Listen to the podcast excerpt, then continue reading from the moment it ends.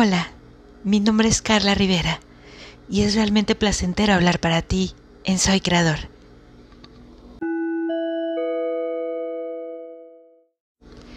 De pronto estamos muy preocupados por la pandemia o por la situación global, económica, de seguridad, por las injusticias, por tener o no una pareja, por los hijos, por el jefe y una larga lista de etcéteras. Y así, preocupados y queriendo controlarlo todo, perdemos nuestro centro. Y esto es por diferentes motivos, pero todos guardan algo en común. Todos son externos. Perder el centro es renunciar a la paz en nuestras vidas, por vivir a merced de todo y de todos, frustrados porque las cosas no cambian, porque la gente no cambia, porque las situaciones siguen igual. A esa pérdida de paz le siguen sentimientos como la frustración, la ira y el estrés, los cuales nos someten y drenan nuestra energía, ocasionando, entre otras cosas, la pérdida de la salud. ¿Sabes cuál es aquí el principal problema? Que continuamos pensando en que la solución es que cambien los demás. ¿Cuándo van a cambiar? Nos decimos. ¿Otros seis años de gobierno? ¿Otra impuntualidad?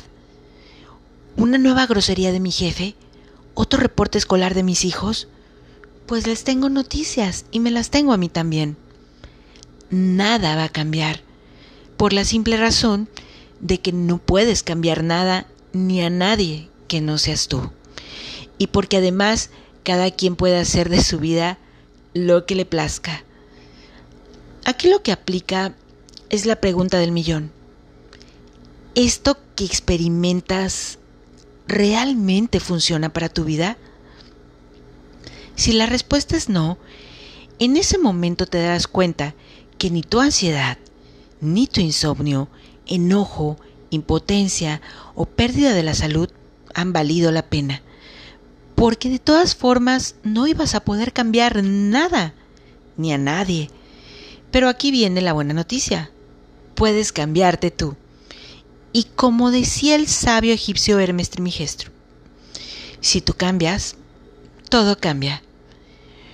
Nuestros pensamientos crean nuestras experiencias, pero los pensamientos son solo eso, pensamientos, ideas, y puedes cambiarlos, sustituirlos.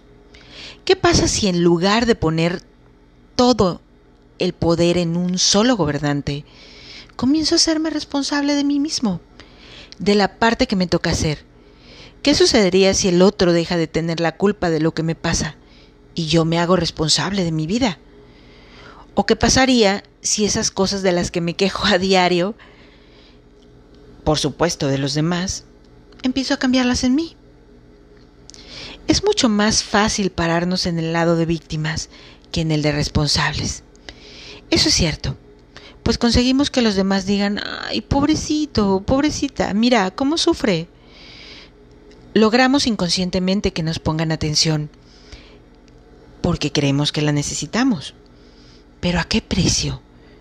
¿Al de dejar de vivir por sobrevivir estando a merced de todo y de todos? Como es adentro, es afuera.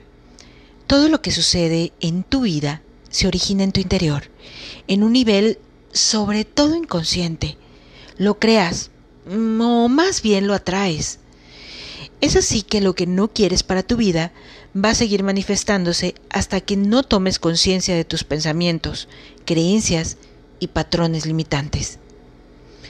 ¿Y qué hacer al respecto? Hay dos maneras básicas de abordar tu vida. La primera es en base a tus carencias, a aquello que crees que te falta.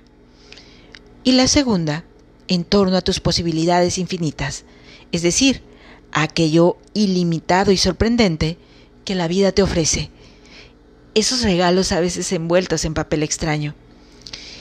Es hora de dirigir tu enfoque a lo que sí quieres y quitarlo de lo que no quieres, porque en lo que enfocas te conviertes.